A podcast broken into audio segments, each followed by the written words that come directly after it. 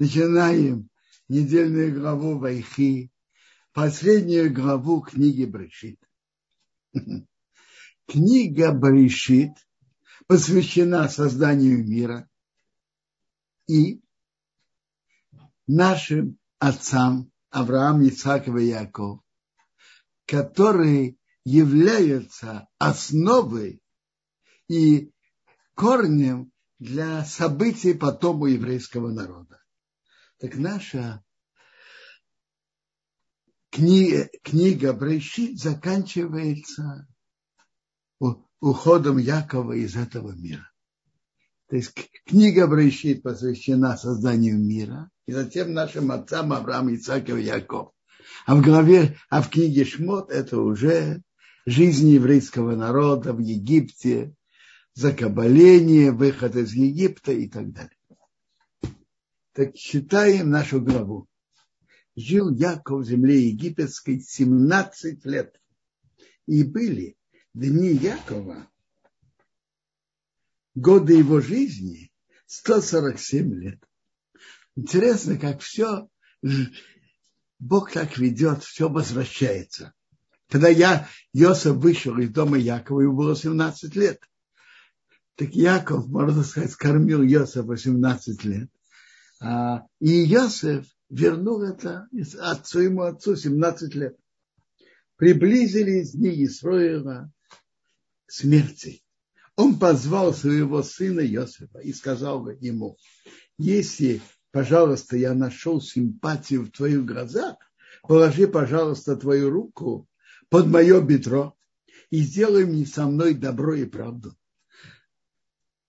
наши мудрецы говорят, добро, которое делает человеку, который уходит из этого мира, это правдивое добро. Он не надеется, что тот ему вернет. Это добро, что он делает как добро. И сделай со мной добро и правду. Пожалуйста, не похорони, не хорони меня в Египте. Не хорони меня в Египте. Что-то было Якову так важно. Раши приводит несколько причин. Одна из них, там будут вши, это неприятно. В Египте будут вши. И это вне земли Израиля. И еще причина. Яков очень боялся, что египтяне не сделали из него идола. Как Раши приводит в Медраша, когда Яков спустился в Египет, ушел голод. Так он боялся, что египтяне, египтяне не сделали из него идола. И Медраш нам говорит страшные слова что как Бог наказывает тем, кто служит идолам, так Бог наказывает тем, из которых делает идолы и служит ему. Не надо позволять, Яков не был готов, чтобы из него сделали идола. Я лягу с моими отцами, понеси меня из Египта и похорони в их могиле. И он сказал, я сделаю, как твои слова. Интересно, как Яков об этом заботился, о своем захоронении заранее. Можно же себе представить, насколько Йосеф занимал место в Египте, и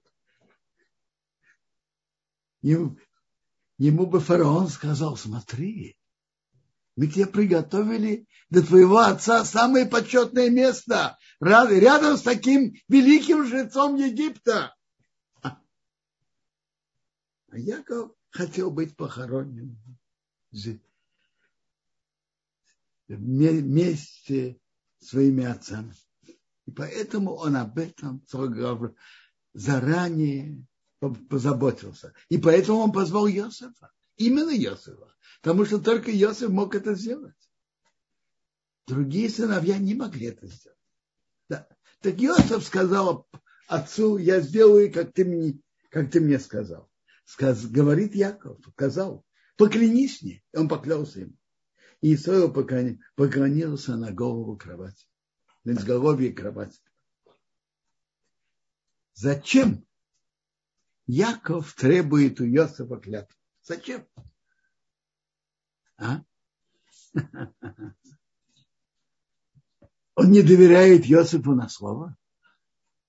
То зачем он требует клятву? Ответ простой. Яков реально оценил ситуацию, что будет очень трудно и неудобно попросить фараона, чтобы он отпустил Иосифа и похоронить Якова вне Египта. Это было очень непрестижно и неуважаемо для Египта. Что у нас нехорошо хоронить? Поэтому Яков потребовал у Иосифа клятву. И мы видим так в конце, что так оно и было. Когда просили фараона,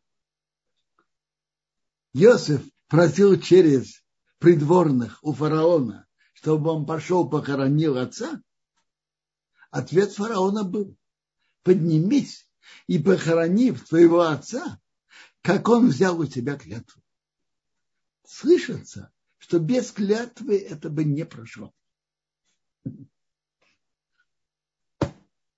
И зная, понимая это, Яков заранее потребовал у Иосифа клятву. Тогда у мог сказать, папа взял у меня клятву, что я, я должен выполнить клятву и обязан выполнить.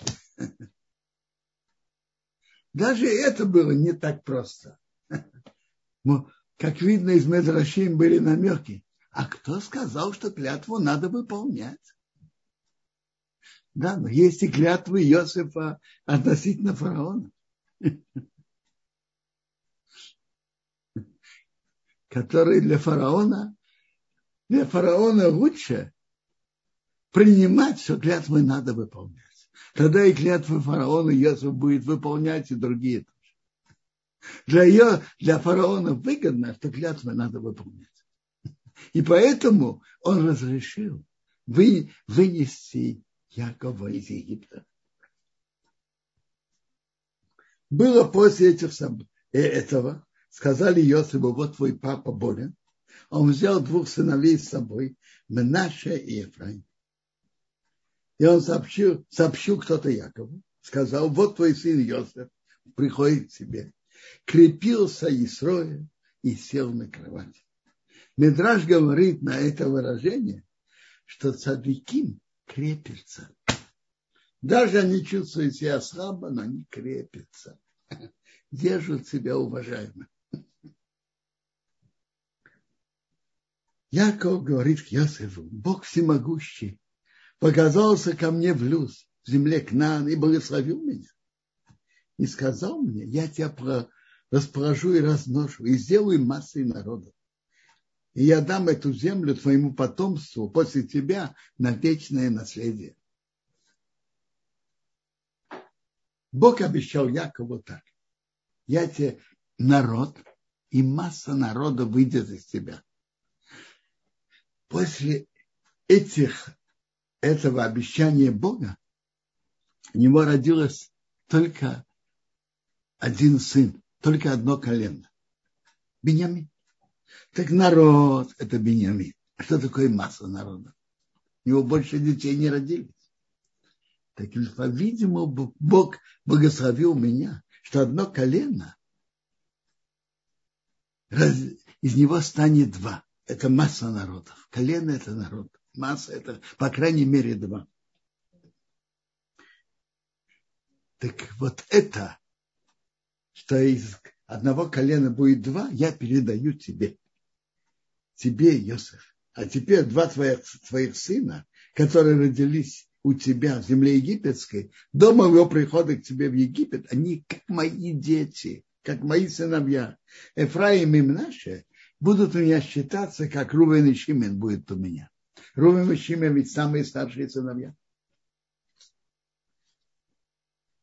А я, когда я пришел из Падана, умерла для меня Рахель в земле к нам путь в дороге. Было не, небольшое расстояние прийти в Эфрат. Я Юшат похоронил в дороге Эфрат, это Бейсмоха. Как Раша говорит, он как бы извиняется перед Йосифом, что его маму он похоронил в дороге, но он говорит, на это была причина. Когда и еврейский народ был изгнан после разрушения первого храма, и их гнали, их, они прошли возле могилы Рахель в Бетрехеме. И они там молились у ее могилы. И пророк Ермияу приводит, как, как Рахель потом молилась Богу. И ее молитва имела силу.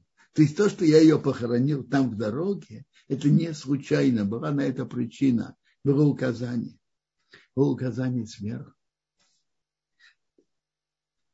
То есть не удивляйся, что тебя я затрудняю меня вести в землю к нам.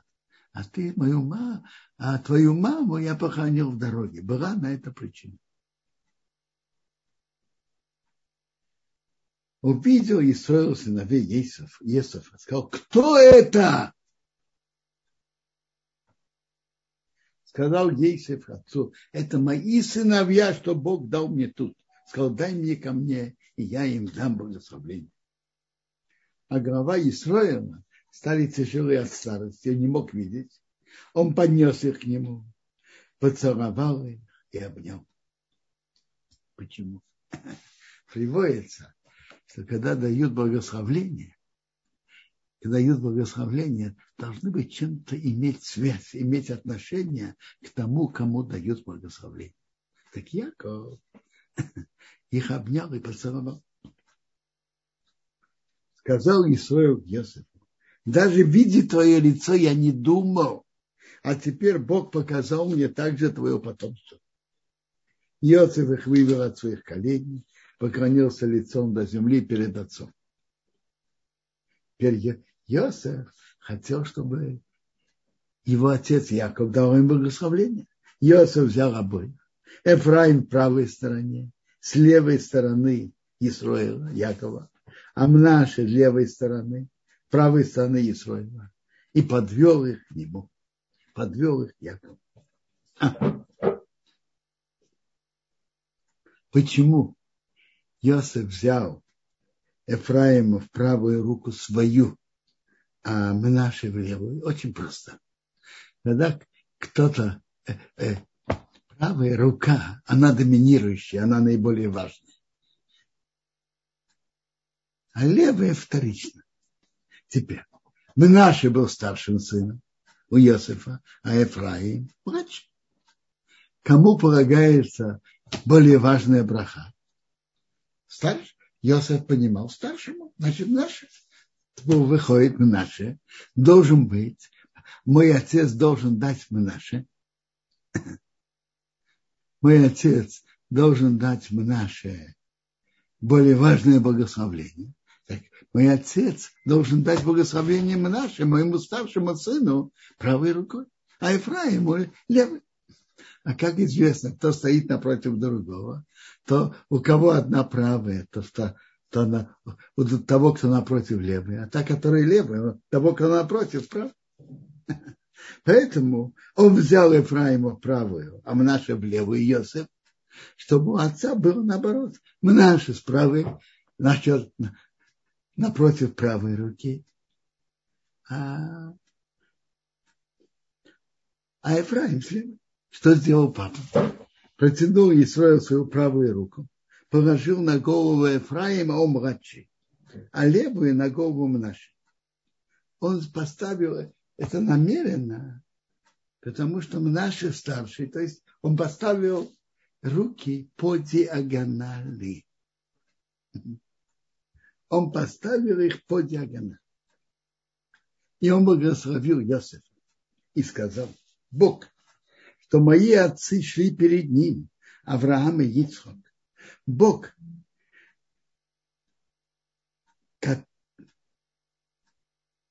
который пас меня с момента, что я появился до этого дня. Ангел, который меня, который Бог посылал и спасал меня от всего плохого, что он благословил мальчиков, и чтобы было названо в них мои, мое имя и имя моих отцов, Авраам и Ицхак, чтобы они размножались как рыбы внутри страны. Что такое как рыбы?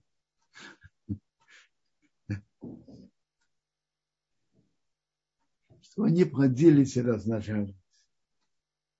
На, написано, что на рыб, а и на раб с глаз не влияет. Они же не видны, они внутри, э, они в воде, их не видно. На прошлом уроке в конце упомянули с глаз. Так на рыб не действует с глаз. И чтобы они размножались, и особенно размножались внутри страны. Увидел ясно, что папа положил правую руку на голову Ефраима это было плохо в его глазах. Он поддержал руку отца, снять ее с головы Ефраима на голову нашу.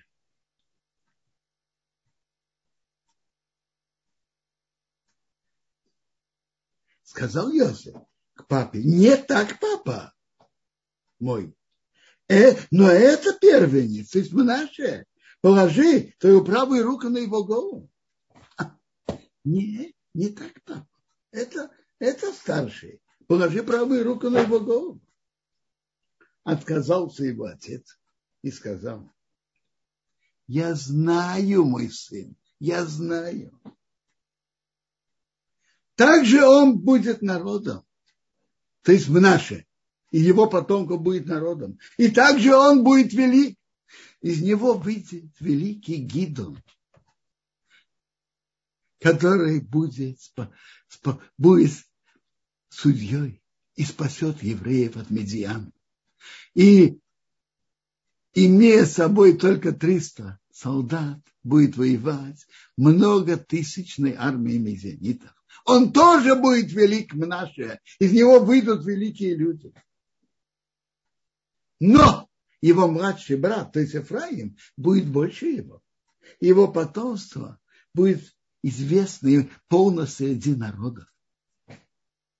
Из него выйдет великий еще Абинун, приемник Моше Рабыни, который получил Тору и передал дальше. И он будет руководителем народа, ведет еврейский народ в землю Израиля, он будет потом, он потомок из Ефраима. И на войне он остановит солнце. Это станет известно среди всех народов. Он был в середине войны, он сказал, солнце в Гивене, остановись. И так и было, Бог послушал. То есть то, что я даю, ложу правую руку на Ефраима, потому что из-за будущего, что из него выйдут великие люди больше, чем из наших.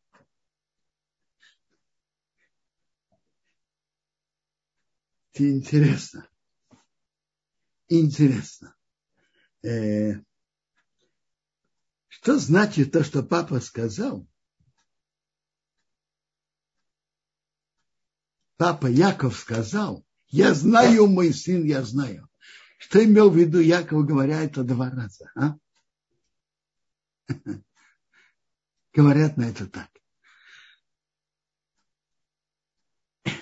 Йосеф думал, что папа из-за из того, что он плохо видит, он не знает то, что Иосиф знает, где Ефраим и где Мнаши. Он не знает, где они находятся.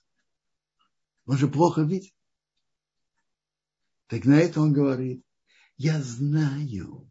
Я знаю, первый раз я знаю, я знаю то, что ты знаешь. Я знаю, где находится Ефраим и где находится Мнаши. Второе, что он сказал, я знаю. Но я знаю и то, что ты не знаешь. Я знаю будущее. Что будет с потомками Ефраим и что будет с потомками наших. И потомков Ефраима, младшего, выйдут выйдут великие люди, выйдет еще Абинун. Я знаю то, что ты знаешь, где они находятся, но я знаю и то, что ты не знаешь. Говорят на это так. Когда человек подходит к большой, большому человеку который спрашивает, и ответ ему выглядит странным, бывает, что он думает, что тот великий человек не понял его, не понял его как надо. А по-настоящему, зачастую, а как правило, он понял, но у него есть еще расчеты, которые тот спрашивающий не знает. Я знаю то, что ты знаешь, но я знаю и то, что ты не знаешь. Так он дал Ефраим, положил правую руку на голову Ефраима. И это означало, что Ефраим будет первым. Хотя он, хотя он родился вторым. Он благословил их в тот день, говоря, тобой будет благословлен еврейский народ, говоря, чтобы Бог тебя сделал, как Ефраим и как в нашем. И он поставил Ефраима перед нашим. Интересно, что было особенного у Ефраима и у Мнаши, что евреи, будущие поколения будут благословлять своих детей, чтобы они были как Ефраим и как наши. Что особенного Ефраима и наши? Что особенного? А? Я слышал на это несколько объяснений. Первое объяснение. Еврейские евреи, которые находятся среди других народов, и есть влияние окружающей среды, очень важно, очень большое, большое благословление для детей не поддаваться влиянию окружающей среды, оставаться верным и законам Торы, и духу, духу Торы. Не поддаваться под влияние окружающей среды. Так в этом хорошим примером является Ефраим им нашим. Остальные внуки Якова воспитывались в земле Кнаан, святой земле Израиля, возле, возле семьи Якова. Якова, его сыновей. Они, как бы, можно выразиться, воспитывались парниковых условиях. А Ефраимом наши родились в Египте. И Йосеф был вынужден, должен был быть руководителем Египта. И несмотря на это, они были верны пути, они были верны пути наших отцов Авраама, Ицака и Якова. Несмотря не на это. Так это большое благословение детям, чтобы они были, как Ефраим им наши, не подавались влиянию окружающей среды.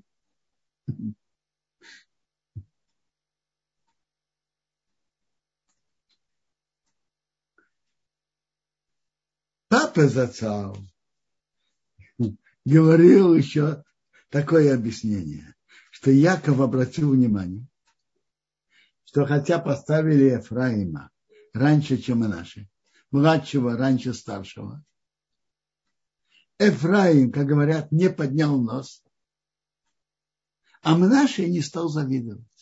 Это очень важно между братьями. Если у кого-то идет особая удача, не завидовать, не иметь вражды к, э, к брату. Чтобы не поднимать нос, не завидовать. Чтобы были хорошие отношения между братьями. Это очень важно. Чтобы дети были, как Ефраим и наши. Без зависти, без гордости. Сказал Исоев Йосифу, вот я умираю, и Бог будет с вами и вернет вас в земле ваших отцов. Они, а я дал тебе Тут есть два перевода Шхем Эхот.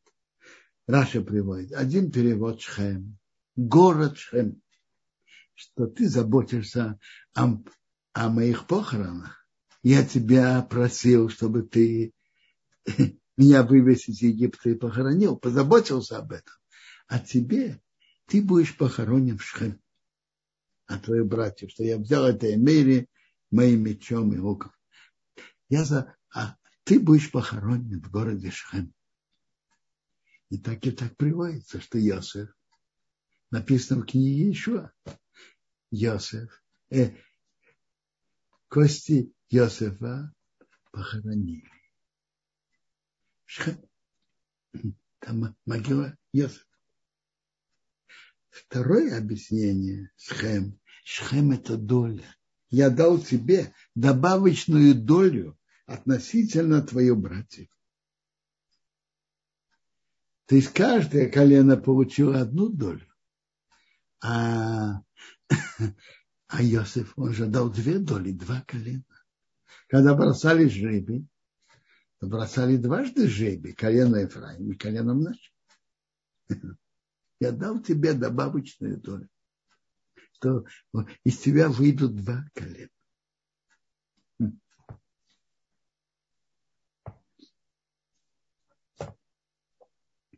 Дальше Тора нам рассказывает, Яков позвал сыновей. И он сказал, соберитесь, и я сообщу вам, что с вами случится в конце дней.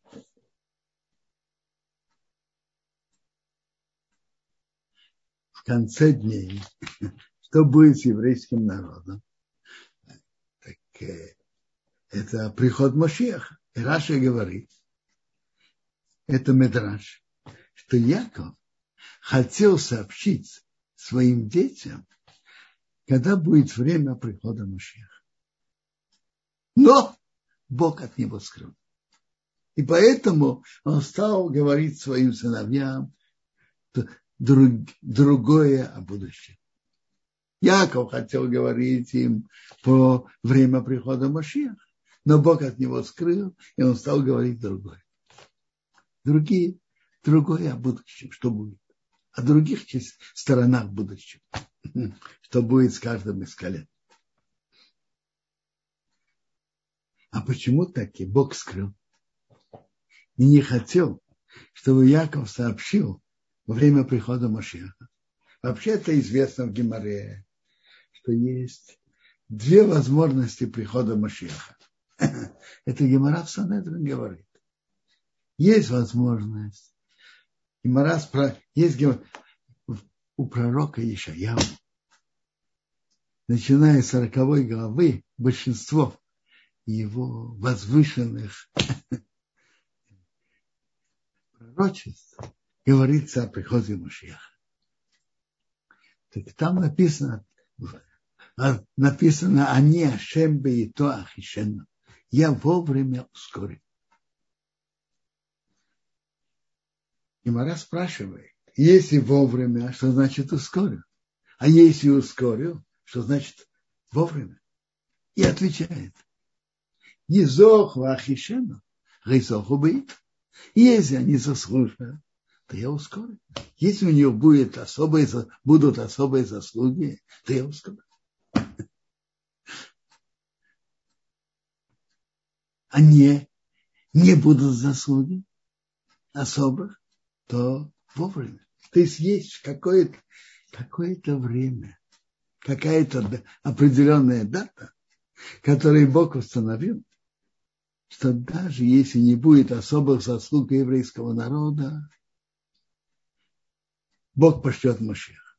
А если еврейский народ заслужит, то это же зависит от от его заслуг. Так в любой момент Бог может привести Машеха. Немара в Санедра нам рассказывает интересную историю. Рабишуя бен Леви встретил пророка Ильяу. Ну, он спрашивает, ну, скажи мне, когда придет Машех? Говорит, спроси его самого. Он послал, указал ему, где, где он находится и как ты его найдешь. Спросил. Спросил, когда ты придешь? Он говорит, сегодня. Сегодня. Через какое-то время Рабишу Ибн Рейви еще раз встречается с Ильяу. Шебелей был особым человеком, особыми заслугами, что Ильяу ему показывался. Так он, так э, Рабишу Ибн Рейви жалуется. Жалуется или пророку Ильяу. Мошиах мне обещал, что он придет сегодня не выполнил слово. Что это такое? Он не пришел. День прошел, он не пришел. Отвечает, отвечает ему Ильяу. Ты его неправильно понял. Он, и Мошех тебе сказал, сегодня им бы тишмо, если будете слушать моего голоса. То есть если бы евреи в тот день, когда он, или Мошех ему сказал, имели бы заслуги, он бы пришел. Это зависит только, только от еврейского народа, чтобы это было ускорено. Если, если то, то они придут, то он придет. Ну, интересно. Это одно. Почему таки Бог скрыл это время? Почему? Папа Зацал говорил об этом так, что еврейского народа было много тяжелых страниц в их истории. Одно из и из тех сил, которые помогали еврейскому народу пройти все это, когда они видели тяжелые муки, когда тяжелые муки приходили на них, то известно, что перед приходом Машиаха будут тяжелые муки, хевры и Машиах. Так они всегда ждали, что, может быть, вот эти муки – это предвестники прихода Машиаха. И это давало им добавочные силы. Если бы они знали, что дата, которая... То есть есть дата, которая Бог Машиах может прийти, и зависит от заслуг еврейского народа, она есть и это может быть каждый день. Но есть дата, которая окончательная дата, что Мошиах придет не позднее ее, если бы они знали, что она будет еще через тысячу, две тысячи лет, у многих евреев бы не хватало сил. Так, так папа за отцом это объяснял.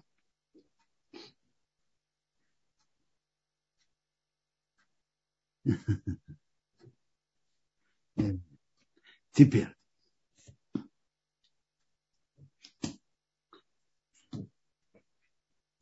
Вообще-то Гемора нам очень говорит ясно. Это из того, что Бог полностью скрыл. Написано, либо репум не регали. Сердце устам не раскрыло. Бог оставил это закрытым время прихода Машеха.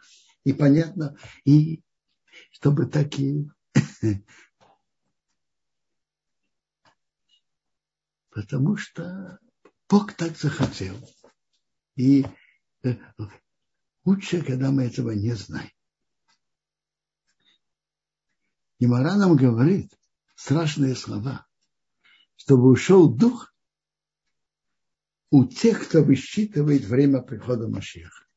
И Гемора объясняет, почему. Придет этот год, а Машех не придет.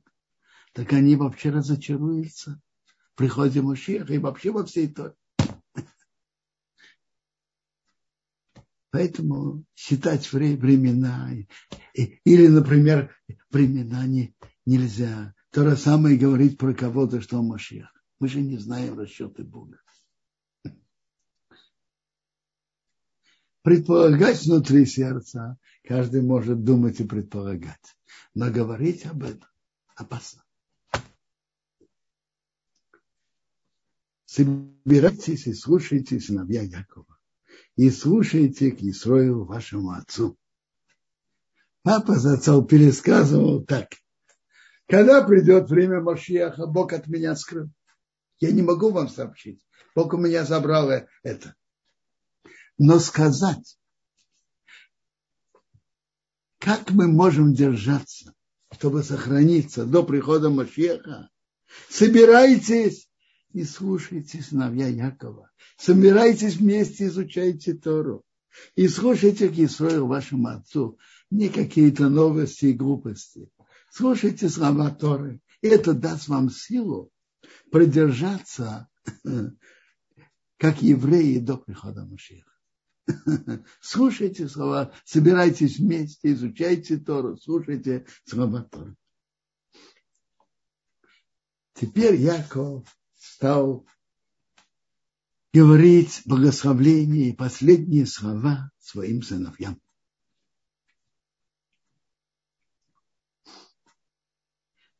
Интересно. Мы видим тут, насколько важно, важны моральные качества. То, что Яков говорит своим сыновьям, Рувену, Шимену и Леве, он говорит, говорит о моральных качествах, о качествах души.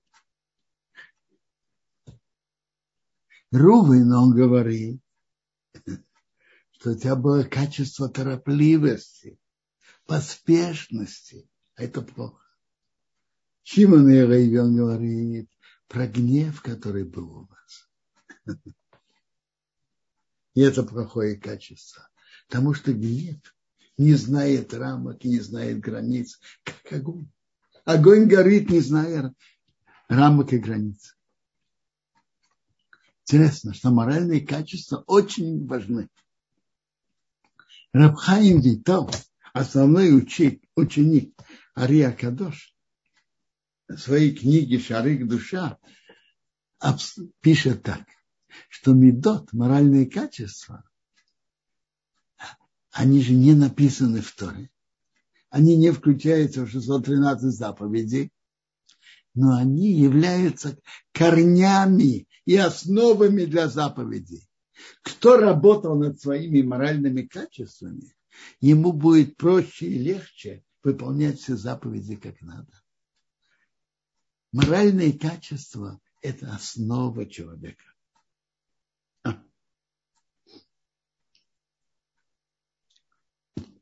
Читаем. Рувен, ты мой первенец. Ты моя сила, первые мои силы, мужской силы. Тебе бы должно было быть больше поднимать руки, что, что значит благословлять народ, какой они, и больше силы. Какая сила? У царя. Сила царя. Царь, который руководит народом. Тебе бы полагалось быть. Из тебя должны были бы выйти куани, которые поднимают руки и благословляют народ. И вы должны были бы выйти цари, которых сила и могущество. А почему ты это не получил? Торопливость, как вода, ты не можешь получить преимущество. Торопливость. Непродуманность. Ты поднялся на постель твоего отца. Тогда ты э, оскорбил э, того, кто поднялся на мою постель, то есть пол, который боялся на мою постель. Рувена, что у него было? Яков поставил, ставил свою постель в палатке своей любимой жены Рахель. После смерти Рахель Яков поставил свою постель в палатке служанки Рахель Била. Рувену это было неприятно. Что это значит? Ну, сестра моей мамы, Леи, он был старшим сыном Леи сестра моей мамы, она соперница маме, я понимаю. Служанка сестры моей мамы, чтобы стала соперницей мамы и получила более важное положение, чем мама. Это недопустимо. Но он должен был понять и знать, что то, что он знал и думал, знал и думал его отец тоже. А как делают такую вещь, не спрашивая отца? А? Поспешность. Не продумать до конца. Это очень опасное качество. А, а для царя это вообще недопустимо. Поспешность. Нужно принять серьезные решения, продуманно. Представим себе, что царь судит и приводит к выводу кого-то казнить. Через какое-то и он делает это поспешно. Через какое-то время он думает заново и принимает решение не казнить. Он, он обращается к тем, кому он сказал казнить, чтобы отменить его прошлое решение. Они ему говорят, уважаемый царь, твое решение мы уже привели в исполнение. То есть поздно, менять невозможно. Для царя поспешность – недопустимое качество. У царя должно быть взвешено и продумано.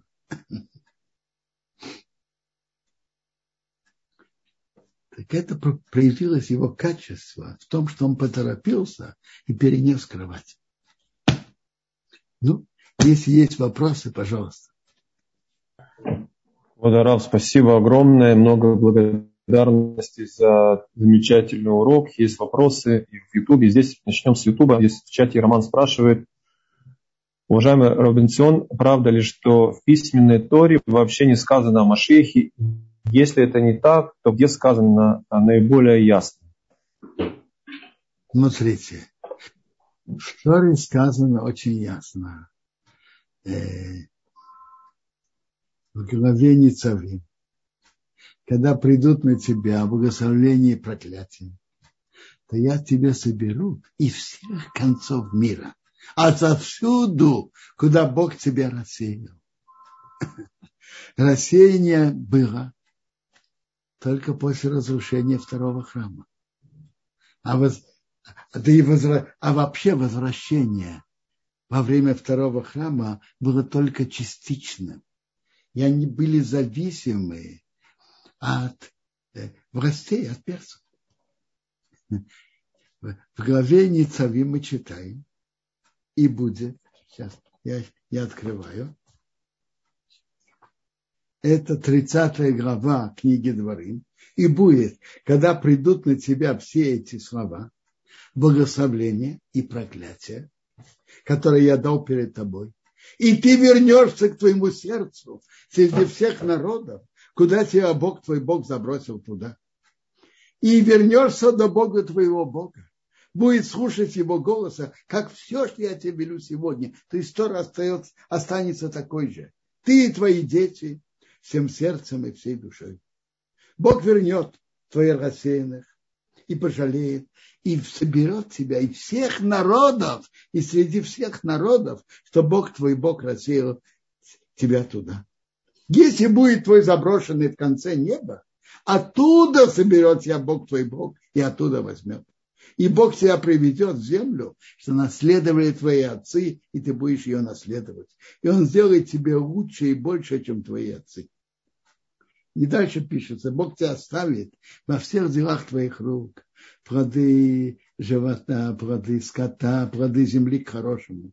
Бог тебе будет радоваться тобой к хорошему, как он радовался на твоих отцах. Эти слова никогда не были выполнены. Эти слова, и это и есть по приходу Машиах. Подробности, что будет Машиах и потомков Давида, это написано пророка Ишая, Ишаяу. А само возвращение написано ясно в самой Торе. Есть еще место в Торе, где написано об этом. Спасибо большое, Квадараф. Э, Ирина задает вопрос. Есть ли специальные молитвы для детей, за детей, чтобы были такими, как Ифраим и Минаш? Смотрите, молитвы каждый а, принято благословлять детей в пятницу вечером. Папа Зацал тоже благословлял своих детей, я тоже. Многие так делают. Так там мы говорим эту фразу, что Бог тебя сделал, как Ефраим и наш.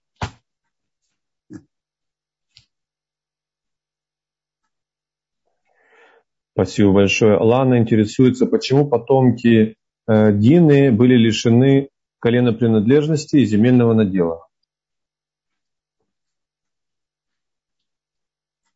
Смотрите, если у нее была дочка, а кого-то вышла замуж, есть медраж, что это была жена Йосифа, ну, они имели. Но Дина сама, она же дочка, не сын. А наследство написано дальше в Торе в главе Пинхус идет от отца, когда есть сыновья. Э, сын, когда кто-то, у кого-то есть только дочки, они наследуют. А, спасибо большое. И еще вопрос от Ланы. А, ощущение, что Яков не доверяет Юсефу на сто процентов, иначе почему он посылает именно Иуду перед всей семьей, перед спуском в Египет, в Египет организовать там мир Торы? Почему Юсеф этого не сделал по просьбе отца? Мне кажется, очень просто. Иосиф был достаточно занят государственными вопросами Египта и не мог отлучаться много времени из дворца. А Иуда был свободным человеком, никому ничем не обязанным, мог это сделать. А чтобы открыть место Торы, человек должен быть человеком, который занимается только одним делом. Вы знаете, что говорят? Пересказывают фразу «Меня никто не победил, только тот, кто делает одно дело». Йосиф был довольно занят. А Иуда мог это делать с, полным, с полной энергией. Спасибо большое. Шимон спрашивает э, посук, где написано, а дети твои, которых родил бы после них, будут твои, непонятно, как его объяснить. Вы... Вопрос очень верный. Вопрос очень верный и очень где. Что значит, которые родятся? Нам что-то неизвестно больше. Неизвестно, что Э, что у Иосифа родились еще дети. Что имеет в виду этот посок? Комментаторы останавливаются на этом. Что-то, ответ, что мне совсем понравилось, понравился, я не нашел пока. Надо искать. Вопрос очень верный. Шимон уточняет, а, в принципе, Раф уже ответил. Насчет благословения Ефраима и Минаша, оно не утеряно. Раф уже ответил. Благословляют родители. Здесь еще вопрос. А,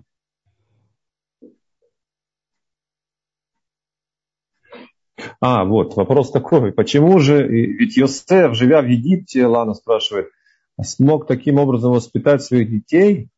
А, почему же тогда не благословлять, э, чтобы были дети, как Йосеф, а благословлять, как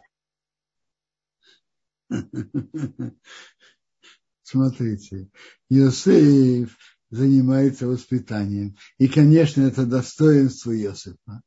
Но самое главное, чтобы, что, чтобы вышло. Иосиф старался и делал, и это его достоинство. Но самое главное, что это прошло с удачей. Чтобы дети так и были так воспитаны. Так это особое браха, чтобы так вышло, как и наши были.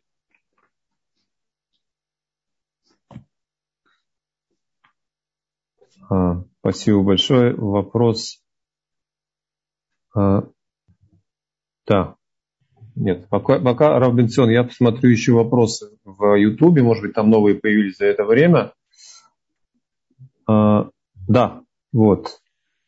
А, Роман еще раз уточняет, а, что именно сделал Реувен? Он перенес постель Яакова самостоятельно, в этом был его грех или в чем-то другом? Смотрите, как пишет Раши, он перенес постель. Э, это, это гемора в трактате Шаббат. И еще вопрос. А, почему Яков не ушел после смерти Рахели к Леи? Сколько дочерей было у Якова всего? Не, не понял. Э, дочери у Якова была только одна, Дина. В чем ваш вопрос? Видимо, вопрос по поводу, почему э, Ну, в общем-то, это и был ответ, что за это Рувен и возревновал, что оказалась кровать отца не в шатре. Э, смотрим еще. Э, Рав Бенцион, я пока не вижу таких существенных вопросов, но есть зато поднятая рука. Э, Ирина подняла руку. Пожалуйста, Ирина, если по теме, готовы да. Я да. там написала, просто не заметили вопрос такой. А, э, уважаемый Рав, скажите, пожалуйста, почему вот часто в Торе есть такие как бы повторы? ситуаций. Вот что за тенденция, когда рождается тот, кто рождается вторым, при благословении становится первым? А, смотрите. Смотрите. То, что было... А, хороший вопрос. Послушайте. У Якова и Исава это был выбор, выбор Якова, выбор Исава. Но Исава тоже был потенциал быть на высоком уровне. Разумеется, натура Исава была другая, но это совсем отдельная тема. Говорить о выборе Исава можно давать почти целый урок. Теперь насчет Ефраима и Мнаше. И положение было такое. Мнаше Йосеф поместил у себя во дворце, и он помогал своему отцу. А Эфраим шел к дедушке и учил Тор. В вопросах практических, дворцовых Менаше был, был выше. А, а в изучении Торы Ефраим был выше.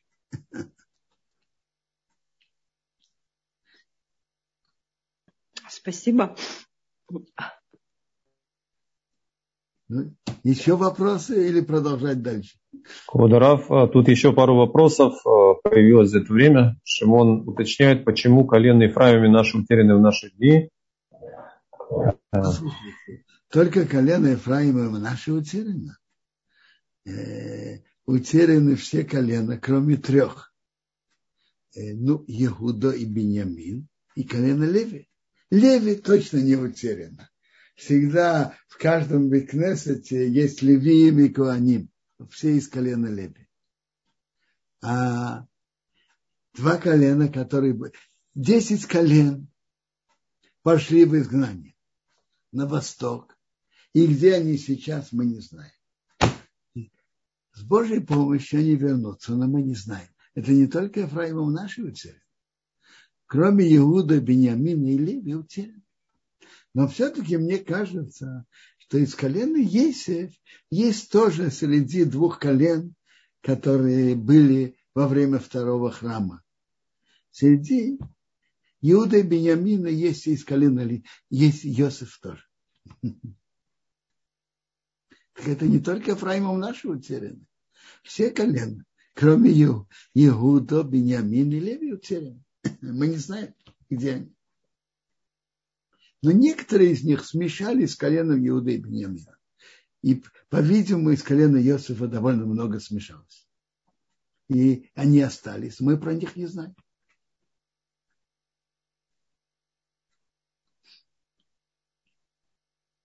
Еще вопросы?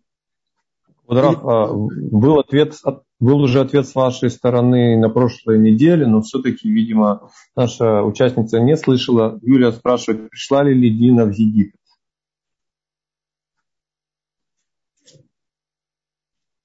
Смотрите,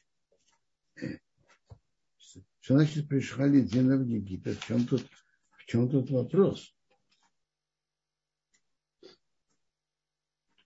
Секундочку. В прошлой главе упоминается среди тех, которые спускаются в Египет. Дина очень ясно упоминается. И она входит в счет тех, кто спустились. Это в 46 главе из-под, из детей Леи написано, э, он приводит сыновей их детей, и Дина его дочка. Это э, 46 глава, 15 предложение. Написано, что Дина в счет 70 людей, потомков Якова, которые спустились в Египет. Квадарав, а, тут еще две поднятые руки. Э, Инна, вы первые подняли руку, пожалуйста. Ваш вопрос. Пока Инна подключается, попробуйте, Вера, вы тогда подключиться, может, у вас удастся. Да, Вера, да, пожалуйста. Да, спасибо большое за урок. У меня вопрос по э, прошлых парашют. Вот я знаю, что есть, как я понимаю, Мидрашим, что э, э, сыновья Якова, они женились на своих сестрах. То есть я понимаю, что как бы это было до дарования Торы, но они ведь соблюдали мицвод. Как это такое могло быть? Как это получилось? Послушайте, есть мнение, что они женились на своих сестрах, на своих двойняшках, а есть другое мнение. И, и кого-то других женились. Теперь так. Э, известно, в Талмуде Санедрин есть известный спор. Все человечество, то, что мы называем Бнейноах, имеет ли они право жениться на своих сестрах? Интересно, там приводится так. На сестре по, от отца определенно могут. Есть мнение, что на сестре от одной мамы запрещено. Определенно тот медраж, который говорит, то мнение в медраше. А нет, есть мнение, что от сестры от одной мамы имеет право жениться, а есть мнение, что нет. Рамбам, например, принимает то мнение, что нельзя. По тому мнению, что не, этот медраж, который говорит, что они женились на своей двойняшке, определенно идет по мнению, что до дарования Торы они могли жениться на своих сестрах от одной мамы. Теперь, то, что вы спрашиваете, что они старались соблюдать Тору до того, как она была дана, это верно. Но в случае, в особых случаях они могли поступить и иначе. Вот Яков, это же объясняет Нефешахаим, почему Рабхаим Воложина, почему Яков женился на двух сестрах. Потому что он знал, что построить еврейский народ он сможет именно от них. И он же на Лей он же женился, а Рахель он обещал. Так поэтому в, этих, в этом случае он поступил иначе. Этот, это ответ на то, что то дарование Торы, если можно, э, если можно всем людям жениться на сестре, можно. И просто так это не делают, если есть в этом особая необходимость. Но по мнению, что это нельзя, то, что нельзя всему человечеству, не, то нет, то нельзя. Этот медраж идет только по мнению, что можно.